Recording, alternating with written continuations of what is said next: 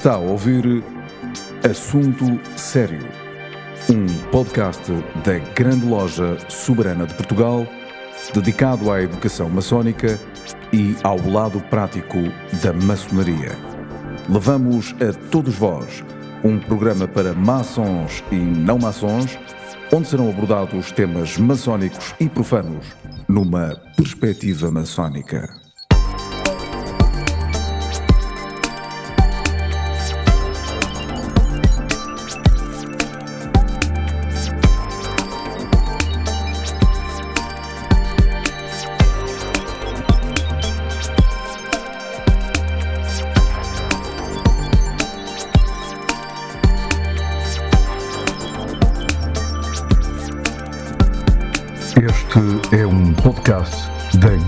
Loja Soberana de Portugal. No entanto, esta é uma emissão especial que dá conta de parte da Conferência Teofanias, organizada pela Comenda de La Cóbrega, Ordem Soberana e Militar do Templo de Jerusalém Universal. Vamos escutar Manuel Gandra, autor, filósofo e presidente da Associação Saudade. Ora, muito boa tarde. Uh, estão a ouvir-me bem? Perfeitamente. Ok. Muito boa tarde. Uh, é um gosto, é um prazer e um privilégio poder estar convosco. Uh, e também é um gosto e um privilégio poder estar convosco para vos falar sobre um tema que hoje é uma efeméride também para nós, que é a nossa principal, é a nossa teofania por excelência, a nossa principal uh, razão de ser, razão de existir, uh, que é uh, Urique. Hoje é o aniversário, passa mais um aniversário de, de, desse episódio, é um episódio bélico, mas não apenas bélico, é um episódio teofânico que marcou o início de Portugal enquanto, enquanto Estado, eh, porque a nação já existia, era mais antiga, milhares de anos mais antiga, mas ehm, foi em 25 de julho de 1139 que efetivamente aconteceu algo que mudou uh, digamos, o destino dos habitantes, dos nativos deste torrão que fica à beira-mar plantado, como se costuma dizer, nesta praia ocidental eh, que é também o fim da Europa e que é o fim do mundo. Uh, e todas essas uh, características especiais deste espaço onde nós existimos fazem realmente deste espaço um espaço único desde antes dessa data, dessa efeméride marcante, teofânica, porque desde sempre que há memória, este espaço foi considerado um espaço uh, teofânico por excelência, um espaço onde os deuses habitavam com os homens e os homens com os deuses, uh, e portanto é, uh, nem vale a pena perdermos tempo com este assunto, porque este assunto já foi abordado muitas vezes, embora prova provavelmente com algumas com algumas, uh, alguns uh, olhares desfocados às vezes, porque a informação sobre estes assuntos uh, circula bastante adulterada e é um problema que, com o qual nós temos que lidar e que, no entanto, não deixa de ser importante sublinhar. Bem, portanto, nós, enquanto portugueses, por missão, por castigo, como dizia o poeta, é? estamos aqui entre numa tensão entre duas teofanias. Uh, um português que uh, seja um autêntico português, e que, portanto, como dizia o Pessoa, um português que não seja sebastianista é um traidor, um português que seja autenticamente português vive entre uma uma dupla tensão, uma dupla teofania, uma que já foi e uma que espera que venha a ser. Isto é, Urique, por um lado, e uh, uh, o Quinto Império, portanto, uh, que numa fórmula mais popular, mais, diríamos, mais imediata, é a Idade do Espírito Santo, de acordo com a nossa tradição, também já bastante bastante antiga, que não deriva, como se diz muitas vezes, da Rainha Santa Isabel, é muito mais antiga que a Rainha Santa Isabel. A Rainha Santa Isabel não era nascida e já havia culto do Espírito Santo sob a forma de império, a diferença é essa, em Portugal. Uh, começou em Alenquer, efetivamente, aparentemente, pelo menos é, é, é a informação que temos leva-nos a, a, assumir isso, mas começou com a filha de Dom Sancho I, portanto, uh, vejam que há uma distância bastante grande. Um, o Dom Sancho I foi, uh, portanto, o segundo rei da nossa, da nossa primeira dinastia e foi um uh, indivíduo que um, seguiu as pisadas do pai. Não é por acaso, talvez, que ele está sepultado exatamente no mesmo local onde o pai foi sepultado. E ser sepultado nessa altura, hoje em dia não faz sentido. Nós somos sepultados em qualquer local, não estamos muito preocupados com isso, não é? Até podemos ser, em vez de ser sepultados, podemos ser, em vez de ser no mar, podemos ser cremados. Ah, a cremação é um, como se faz, é um problema gravíssimo ah, que, de que não se tem consciência.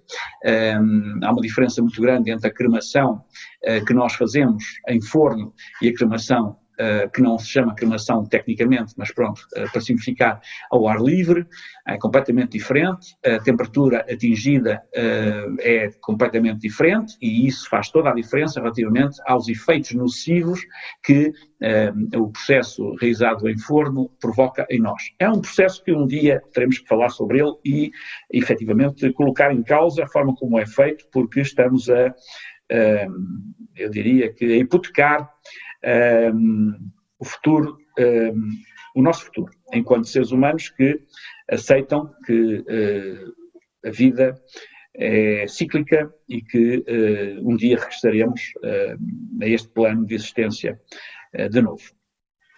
Seja como for, um, portanto, a nossa, a nossa vivência enquanto portugueses uh, faz-se exatamente entre esta dupla tensão, uma teofania inicial e uma teofania final. Diríamos que o alfa e o ômega de, de, português uh, são duas teofanias. E isto é único uh, em termos universais. Um, normalmente, e há muitos casos, teofanias uh, iniciais, de alfas, não é? Mas de omegas, normalmente são os desastres, são desastres, não são uh, teofanias no sentido uh, pleno do termo e, e, positivo do termo. São desastres, são destruições, são cataclismos, são etc. Ora, nós, enquanto portugueses, somos, ou fomos e continuamos a ser, embora menos hoje em dia, educados exatamente para nos prepararmos para essa segunda teofania que será o resultado da primeira, será uma consequência, um eco da primeira. Uh, aliás, a primeira teofania, Urique, está, de acordo com o texto uh, do juramento de Urique, está, uh, ou tem implícita, uma, uma série de ciclos, três ciclos, a saber, três ciclos especiais, que se referem ou se reportam à história nacional e que até hoje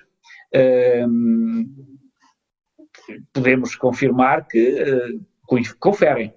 Uh, o primeiro ciclo é, evidentemente, o ciclo das 16 gerações, a partir do gerador, Afonso Henriques, portanto, os 17 monarcas da primeira e da segunda dinastia, por acaso a terceira e a quarta também tiveram 17 monarcas, portanto a nossa história é uma história, uh, podemos dizer, um, que corresponde a uma equação perfeita, porque não só em termos do número dos personagens, mas também em termos dos ciclos da própria história, uh, os 17 uh, se repetem e fecham um ciclo perfeito, em, ou fecham ciclos perfeitos em consonância com essa, com essa ordem superior e, um, e portanto, uh, temos esse primeiro, esse primeiro momento, depois temos um segundo momento que, uh, no texto do juramento de Eurique, uh, se apresenta como um momento de decadência, que o Fernando Pessoa, e não exclusivamente, mas ele de uma forma mais explícita, chamou o interregno, portanto, o, o período entre reinos,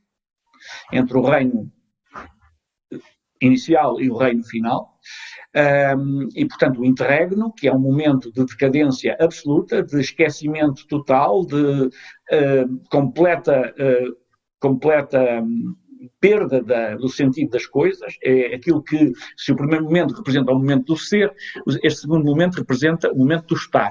Ou seja, uh, aquilo que era vertical, aquela, aquela relação de transcendência, uh, passou a ser horizontal e, portanto, deixou de haver transcendência. Uh, passou a, ser, a haver apenas uma, uma, uma, vontade humana a lidar com este processo e a tentar explicar tudo quanto não sabe explicar. Porque a vontade humana depende da mente humana humana. E a mente humana, como a própria palavra diz, mente.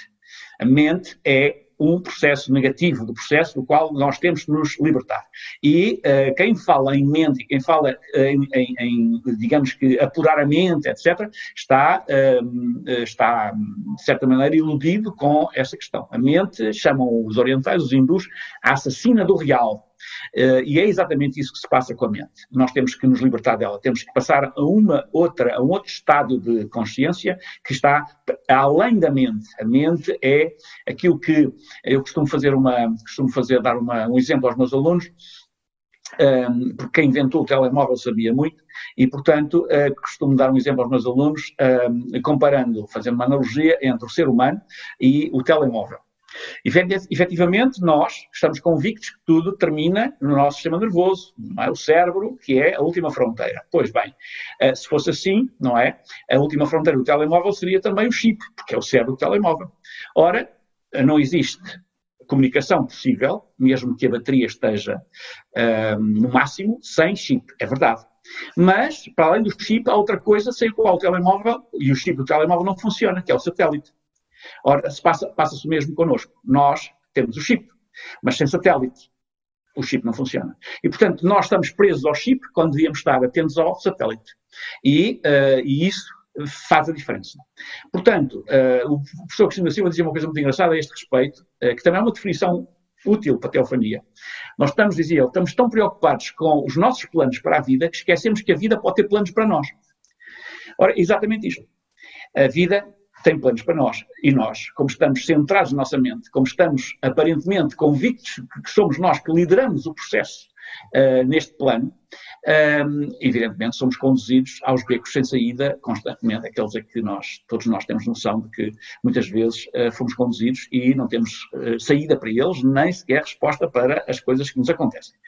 Um, e, portanto, um, um, processo, um processo, o nosso processo nacional tem soluções para isto o nosso, a nossa cultura, a cultura portuguesa, aquilo que, aliás, nós na saudade chamamos a portuguesia, a portuguesia tem soluções para isto.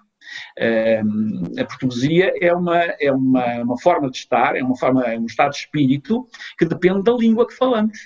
Nenhuma língua como a nossa permite pensar o mundo como nós o pensamos porque eh, existem falhas nessas, em todas as outras línguas. A, a, língua que mais se aproximou da nossa, ou, ou, de que a nossa mais se aproxima, talvez seja melhor dizer assim, um, ehm, deixou de ser falada há 4 mil anos, é era o sânscrito. Um, ehm, e depois disso, mais nenhuma língua tem, por exemplo, faz a distinção entre ser e estar, como nós fazemos. Uh, há algumas tentativas, mas hum, mesmo assim uh, frágeis e frustras. Uh, para além disso, há outras coisas. Ninguém pensa o futuro como nós o pensamos. Nós chamamos-lhe Quinto Império, é verdade, mas popularmente, mesmo sem usarmos essa expressão Quinto Império, que é uma expressão erudita, decididamente, nós usamos a palavra saudade para o dizer. E essa saudade, é preciso não confundir com saudades, saudades é realmente alguma coisa uh, que tem a ver com um passado perdido, uh, a saudade não, saudade não é um passado perdido, a saudade é algo que não conhecemos, não sabemos o que é, mas queremos ardentemente possuir e realizar, é algo que está no futuro, é uma utopia é uma, uma utopia perfeita. Bem, esta utopia perfeita, e que é o terceiro momento do milagre de Ourique, o juramento de Ourique, não é? Temos, a, portanto, o império material, temos o, o interregno e depois temos o império espiritual, o império da saudade, ou o quinto império, como queiram. Todos estes nomes são, são, são digamos, eh, sinónimos uns dos outros, de alguma, de alguma forma, mas Portanto, todos estes três momentos são uh, momentos cruciais da nossa vivência enquanto portugueses. Nenhum, nenhuma outra nação tem uma história que possa ser moldada segundo estes três modelos, ou estas três uh, etapas, perfeitamente definidas a partir de uma palavra: o ser, o estar e a saudade. Uh, e isso faz de nós seres especiais não melhores nem piores, diferentes, mas ser especiais, porque possuímos a capacidade de, porque temos as palavras, de poder pensar o mundo de forma diferente. E podemos pensá-lo como mais ninguém o pode pensar. Já viram, já, não sei se já tentaram, mas já tentaram explicar a um inglês o que é o estar. É muito complicado. Ou um francês. Até mesmo um espanhol. Para não falar um italiano, não é? Portanto, a um alemão, a um finlandês, Ninguém sabe pensar isso. Aliás, ninguém consegue perceber, quando nós quando, quando, tentamos ensinar a língua portuguesa a estrangeiros, a grande dificuldade dos estrangeiros, além, evidentemente, dos termos verbais e das, dessas, dessas uh, realidades que eles desconhecem, é? e dos sons, nós temos 40 e tal sons diferentes, por exemplo, a língua inglesa só tem 7, um, e, portanto, há realmente virtualidades na nossa língua que nós uh, temos que usar, e se usarmos, podemos, efetivamente, perceber muitas coisas que são indizíveis uh, noutras línguas, mas que são dizíveis, ou pelo menos um, são um, perceptíveis uh, na nossa língua. Uh, mesmo que não completamente compreensíveis, que são perceptíveis na nossa língua pelas, por, por, por, mediante a utilização de palavras que efetivamente são exclusivas da língua portuguesa. E é isso que nós uh, chamamos uh, portuguesia, a capacidade de pensar o mundo usando a língua portuguesa, independentemente de sermos portugueses, japoneses, tailandeses, brasileiros, o que é que seja. Não é preciso ser nacional português, nem nacional dos países ditos lusófonos, para partilhar da portuguesia. Basta falar português. Quem fala português pensa um mundo diferente. E esse pensamento diferente deriva quer nós queiramos, quer não, porque tanto faz. Uh, as teofanias, como dizia o, o, o nosso amigo Fonseca uh, que, anteriormente, as teofanias e, os, e, os, e, as entidades teofânicas estão-se nas tintas para, não é? Estão-se nas tintas para os humanos. Os humanos são humanos, simplesmente, nada mais que isso às vezes demasiadamente humanos até. Mas, e portanto, as teofanias não, uh, tra não trabalham ou não acontecem para humanos que uh, creem que são todo-poderosos e que são eles que lideram uh, pela sua vontade e pela sua, pela sua, um, um, pelo seu pensamento, pela sua mente, que lideram e que um, dominam o mundo. O mundo, esse mundo é um mundo do qual temos que efetivamente como dizia um, como diz um texto muito curioso do, do, da nossa tradição também, um, ehm, temos que desistir disso, temos que abdicar disso, porque só abdicando disso podemos atingir exatamente aquilo que interessa atingir, que é essa, esse estádio superior de consciência, esse estádio eu já não dizia sequer alterado, porque ela é mais que alterado, intermédio de consciência, que nada tem a ver com esta consciência que nós, eh, com a qual lidamos todos os dias e que eu estou a utilizar neste momento quando falo convosco. E, portanto, ehm, todas as nossas, todas as nossas realidades eh, mais íntimas e de cada um de nós estão para além daquilo que nós julgamos ser possível. Todos nós somos dois. Existimos aqui existimos lá. E esse lá é exatamente do plano da transcendência, do plano da teofania. Nós também, todos os dias, enquanto seres humanos, realizamos teofanias. E é a consciência disso que nos permitirá ultrapassar a nossa, a nossa, a nossa pequenez humana e um, atingirmos, uh, enquanto, uh, enquanto uh, seres hum, espirituais e enquanto um, entidades um, que estão um, neste momento neste plano de existência para apurarem certos sentidos, certos, certos, certas qualidades que já estão potenciadas, mas que precisam ser buriladas. e, portanto, esta, esta posição é uma posição que evidentemente pode causar algumas, algumas, algum desconforto a algumas pessoas, mas isso, paciência, é assim. Eh, a nossa vontade é muito pequenina, nós somos muito, muito, muito minúsculos relativamente àquilo que conseguimos fazer. Se tivéssemos uma vontade realmente apurada, conseguíamos inclusive curar-nos, autocurar-nos, conseguíamos fazer muitas coisas que não conseguimos fazer. Portanto, uh, temos que cair na real temos que ter a consciência que somos mesmo anões. Todo, anões sob todos os pontos de vista. E para deixarmos de ser anões, temos que efetivamente passarmos, a adotarmos uma nova forma de estar e uma nova forma de ser, sobretudo, que nos permita atingir o contacto com essas realidades que uh, nos, nos, constituem no nosso mais íntimo ser. Uh, e que, uh, na realidade, são a fonte diária, cotidiana, de uma teofania que nós desprezamos. Porque estamos, com, estamos normalmente concentrados com teofanias externas, quando na realidade nós somos internamente e constantemente, diariamente, uma teofania. Se não fôssemos, não existiríamos tal e qual como às vezes conhecemos, mas tal e qual como somos. Portanto, em suma, eu não quero alargar muito mais, penso que o fundamental está dito e uh, se houver questões, se alguém tiver questões, a, a é que estamos longe e, portanto, não há possibilidade de atirarem nem ovos, nem tomates, nem coisas do género. portanto, é, é, muito simples. se, se, estiverem disponíveis para, para me, me um, acicatar eh, também a, a verve, como se costuma dizer, fazem favor, façam o favor, uh, ficarei à disposição, na medida do possível, para vos responder. Tive muito gosto, muito obrigado e uh, sempre à disposição. Obrigado, Manuel. O gosto é sempre nosso, certamente. Sei que há questões. Alguém tem alguma questão a apresentar?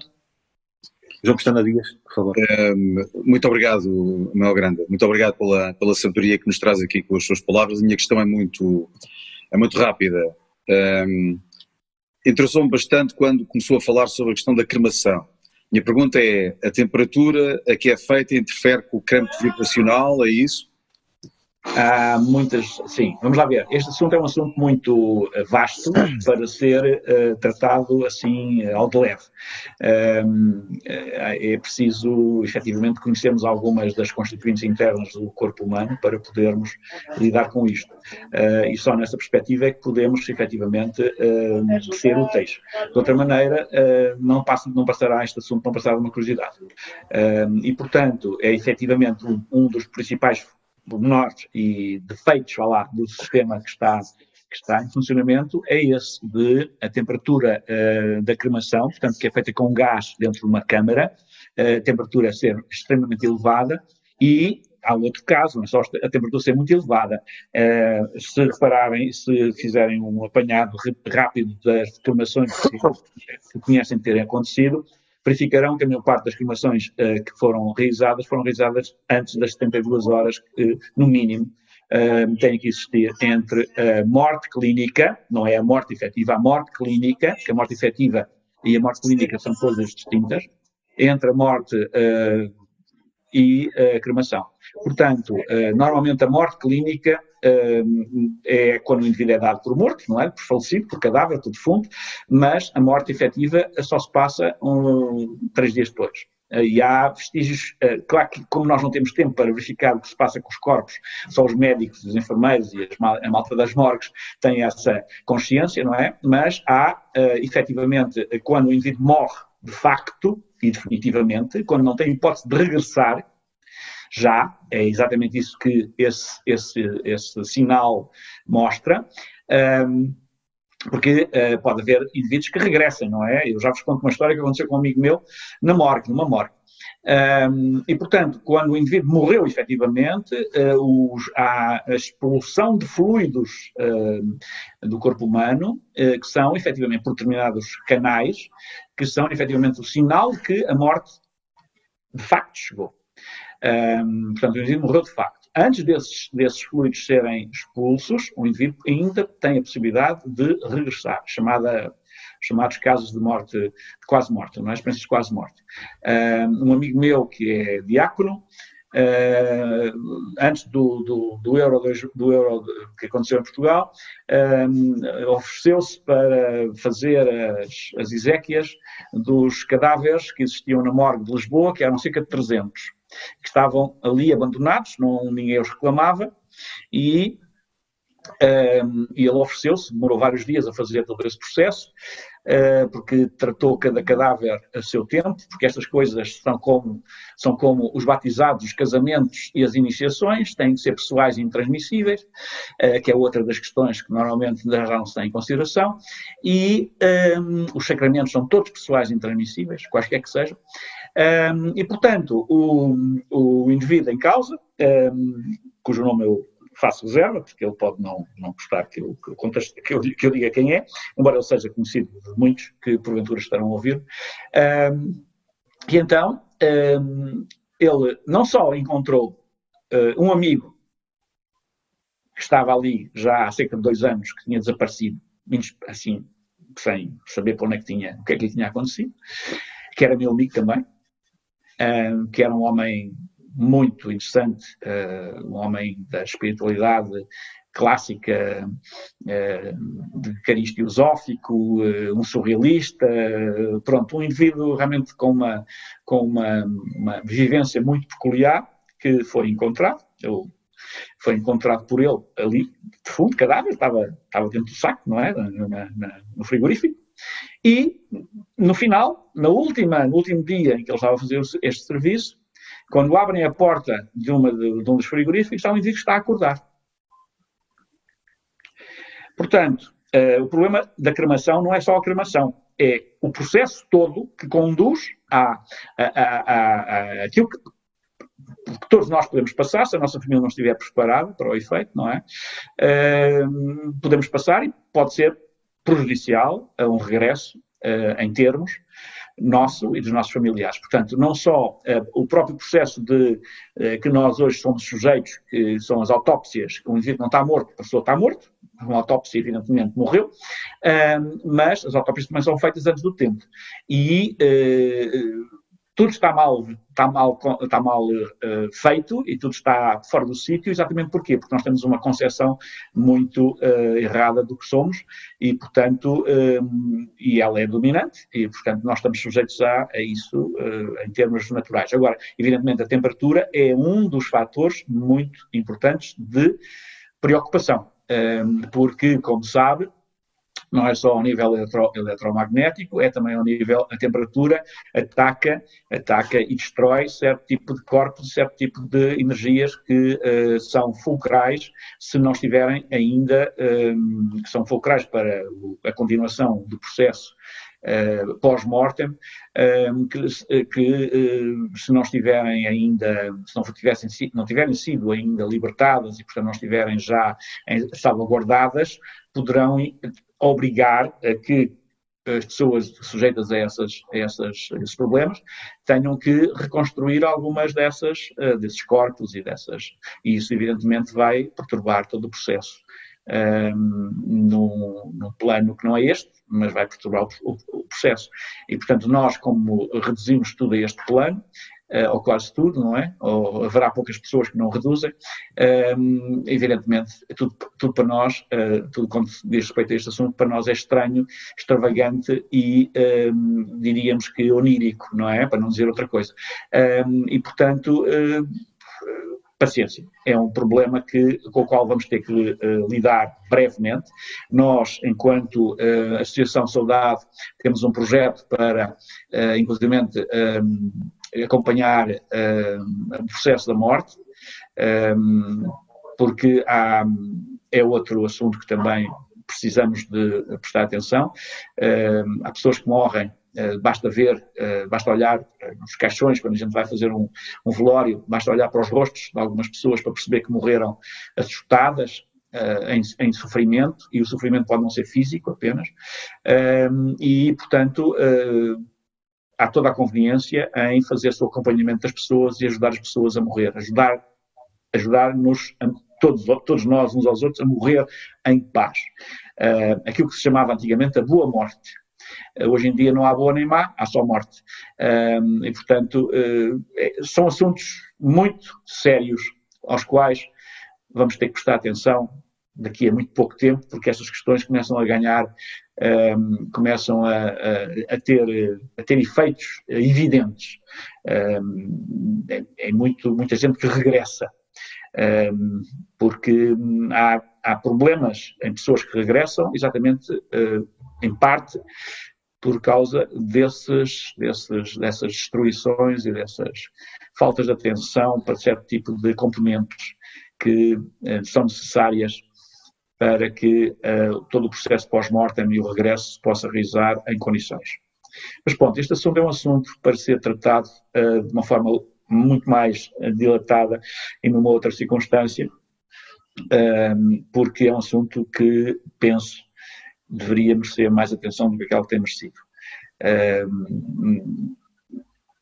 eu já estive na organização de um encontro há três anos, salvo erro, três anos, intitulado A Morte é a Curva da Estrada, onde tratámos de algumas destas questões, mas evidentemente uh, foi tudo muito pela rama e precisávamos de fazer uh, este trabalho de uma forma mais profunda, de uma forma mais atenta, de uma forma mais prolongada, porque efetivamente há algumas práticas que é preciso empreender para podermos ser úteis no processo. De passagem para os vivos, existem ritos de passagem para os mortos.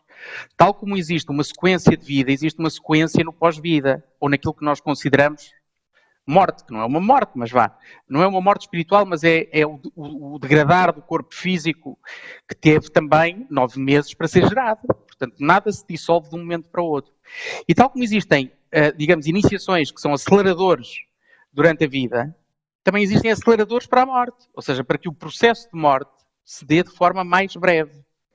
E que na nossa própria tradição eram, eram muitas vezes referidos. Havia a missa de finados, havia a missa de sétimo dia, havia a missa de mesa, etc, etc, etc. E todos estes processos hoje, que mesmo sendo, digamos, a um nível mais ligeiro, vá, ligeiro, uh, ah, um, deixaram hoje de, de, de, ter qualquer tipo de importância, existem uh, cerimónias fúnebres uh, com, com, que são necessárias. Não é, é, que, é nem, sequer, nem sequer eu refiro a, a, a parte de familiar ou de quem fica. Eu falei de, de, daquele ser que ali está.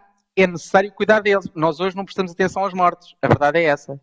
Uh, atenção, não há nenhum problema em o corpo ser queimado se houver uma passagem temporal necessária para que se dê a descristalização de determinadas, determinadas frequências e determinados corpos subtis. Existe sim nas câmaras que nós hoje usamos. Se fosse uma pira funerária, a temperatura era diferente. A própria, a pró o próprio consumir do corpo era diferente. Ao ar livre é completamente diferente. Ao ar livre.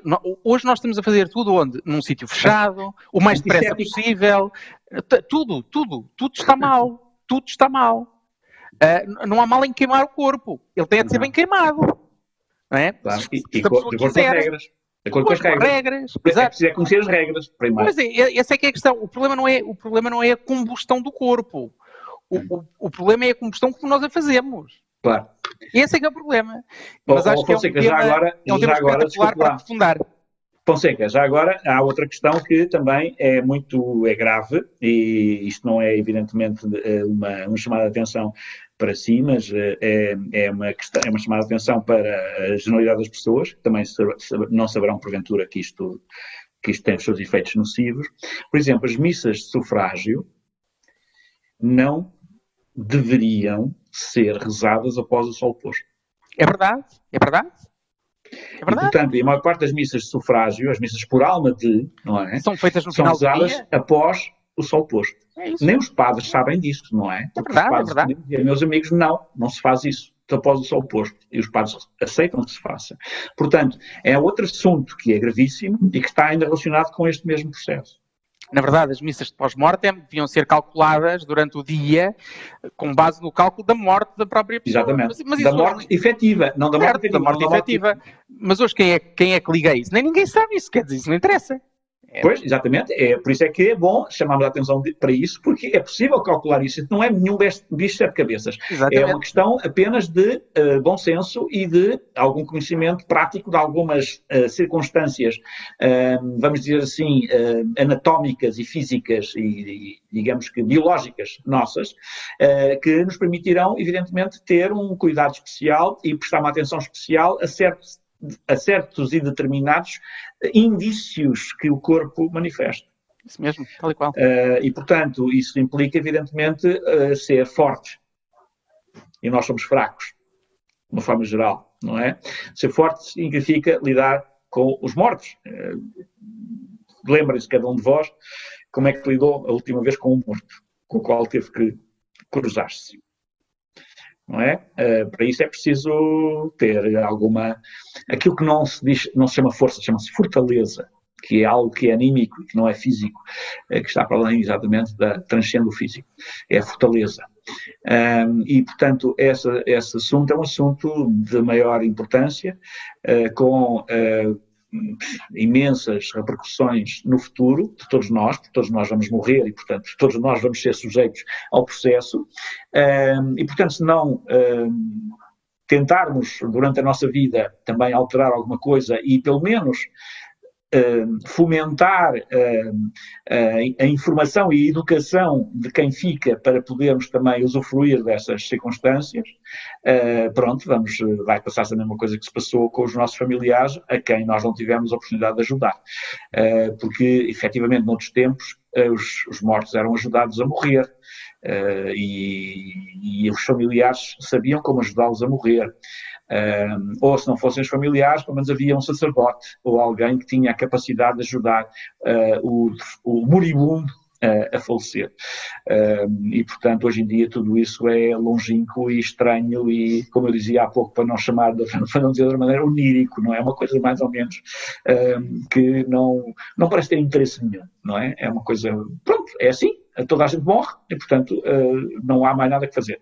E, portanto, todas essas, todos esses uh, lá, passos são uh, passos que são conhecidos. Uh, a nossa tradição, por exemplo, a tradição portuguesa refere-se a isso de uma forma muito peculiar também, uh, e, e, portanto, não precisamos sequer de importar informação sobre o assunto. Uh, é preciso só prestarmos atenção àquilo que é a nossa tradição.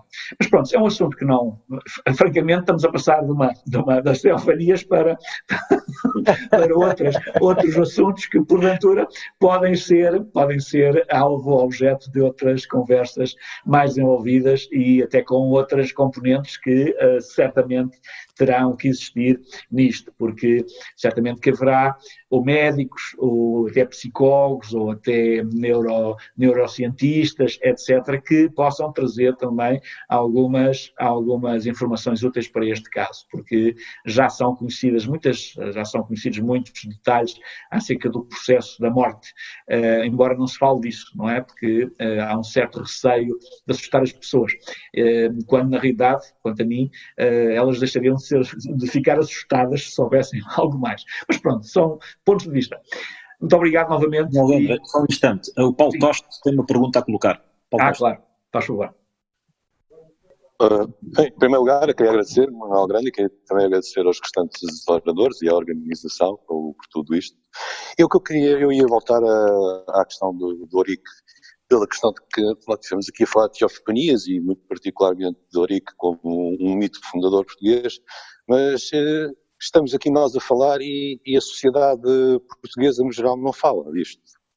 Portanto, temos uma educação, temos uma forma de, de, atual de estar na sociedade materialista e positivista que uh, afasta estas coisas do, do, nosso cotidiano e, portanto, é, a minha questão é como é que conseguiremos reaproximar a sociedade de, destas questões? Um, ok. Uh, sabe que esta, esta, esta questão é, é uma questão que foi, sobretudo nos anos, nos anos 30 e 40 do século passado, há quase 100 anos atrás, foi bastante debatida, não é? E houve, uh, houve respostas para todos os gostos. Houve, é? uh, e havia, houve uma série de autores positivistas que disseram que o Afonso Henriques, pronto, teve uma, teve uma daquelas visões eu, eu, presumo que uh, a pessoa, as pessoas em causa não disseram, mas eu presumo que eles tinham vontade de dizer que o Afonso Henriques de manhã cedo, de madrugada, uh, comeu umas sopas de cavalo cansado, não é? E quando foi para a batalha, depois teve aquela.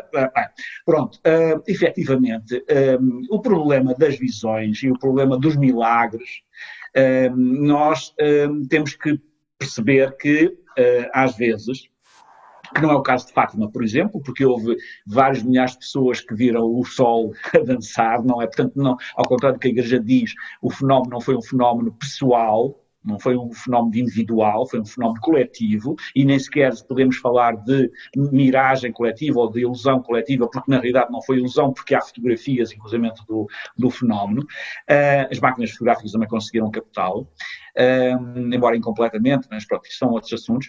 Uh, e, portanto, o caso da, das, das, visões e das, das teofanias, portanto, das revelações divinas, quer dizer, pode sempre duvidar de que da sanidade mental do, do, do vidente e, e, da sanidade mental de, de, das pessoas que também, também podemos pôr a questão nesse pé, não é das pessoas que dizem que o vidente é doido. Portanto, as duas, as duas visões são, são possíveis, não é do lado de lá, é do lado de cá. Mas, mas uma coisa é certa, uh, não interessa sequer discutir não é? E, portanto, as pessoas estão uh, um pouco, quanto a mim, uh, afastadas disto, porque partem do pressuposto, ah, isso é um milagre, isso não existiu. Ora, uh, existiu sim. A partir do momento em que se transformou num facto de cultura, é irrecusável. E Eurico é um facto de cultura. Fátima, o que será? Não é? Podemos colocar no mesmo, no mesmo, no mesmo pé. E Fátima é, tem a aceitação que tem, e Eurico não tem a aceitação que tem, embora sejam fenómenos Está lá, com uma certa, uma certa, uh, uma certa, um certo paralelismo. Portanto, aquilo que se coloca, ou aquilo que será necessário fazer quanto a mim, é, uh, não indo diretamente à questão do, do, do fazer a análise de, da nossa história uh, por outras vias e depois mostrar como a chave para isso é o Orique mas não começar por Ourique, porque se começarmos por Ourique, eu tenho essa experiência porque fiz isso, faço isso há muitos anos, se começarmos por Ourique, muita gente vai dizer, ah, isso são balelas, não é? Um milagre. Então. Pronto, mas uh, se colocarmos as, as, as, as, pessoas, essas pessoas, essas mesmas pessoas, sob constatações de facto acerca da nossa história, por exemplo, como é que se explica que a nossa monarquia tenha 34 reis completamente organizados em dois grupos? Primeira e segunda dinastia 17, terceira e quarta 17. Como é que se explica que a nossa, a nossa monarquia seja constituída por 17 nomes distintos? Como é que se explica que desde 1128 a 1910 tudo isto seja um ciclo certo de 17 anos? Etc, etc. Portanto, todas essas matérias apontadas para, esse, para, esse, para essa, digamos, essa evidência, vão ter que pôr as pessoas a pensar, senão, então, não vale sequer apenas estarmos preocupados com essas pessoas, se não estão disponíveis para refletir sobre essas evidências, porque, como sabem, as leis científicas constroem-se a partir da coleção de evidências não é?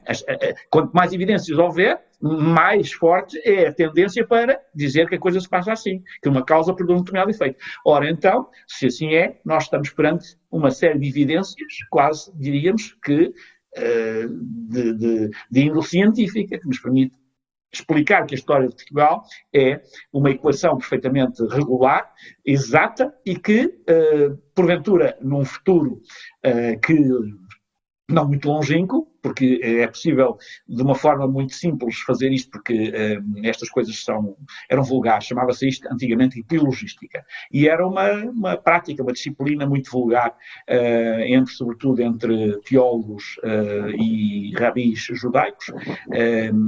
dois dois teólogos, embora um deles não seja conhecido como teólogo, chamava-se Afonso V, mas era um teólogo e, e, e um amigo dele, dele judeu, o Isaac Abravanel, eram foram dois, ou foram dois dos mais insignes uh, epilogistas uh, que em Portugal alguma vez uh, fizeram contabilidades históricas.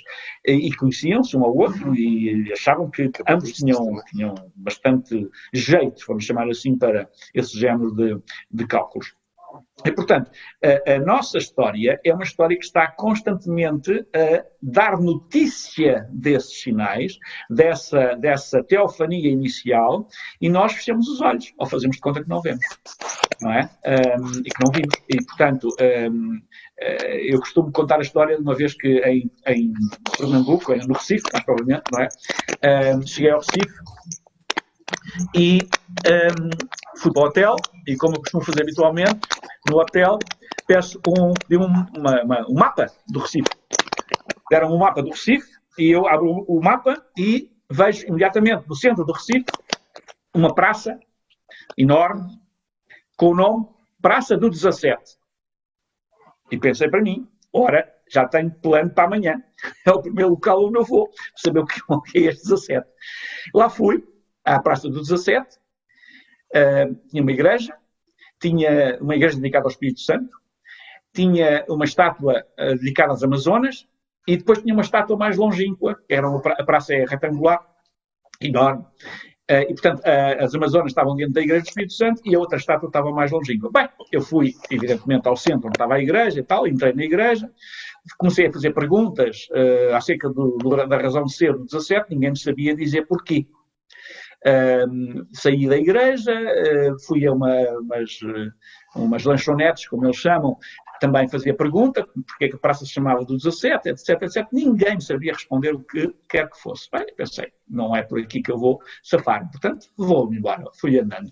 Quando eu fui andando, saindo da praça, aproximei-me da outra terceira, do outro terceiro momento, da outra estátua dedicada a não, eu não sabia aqui, não é? E vejo uh, a estátua de costas e vejo no topo da estátua uma águia.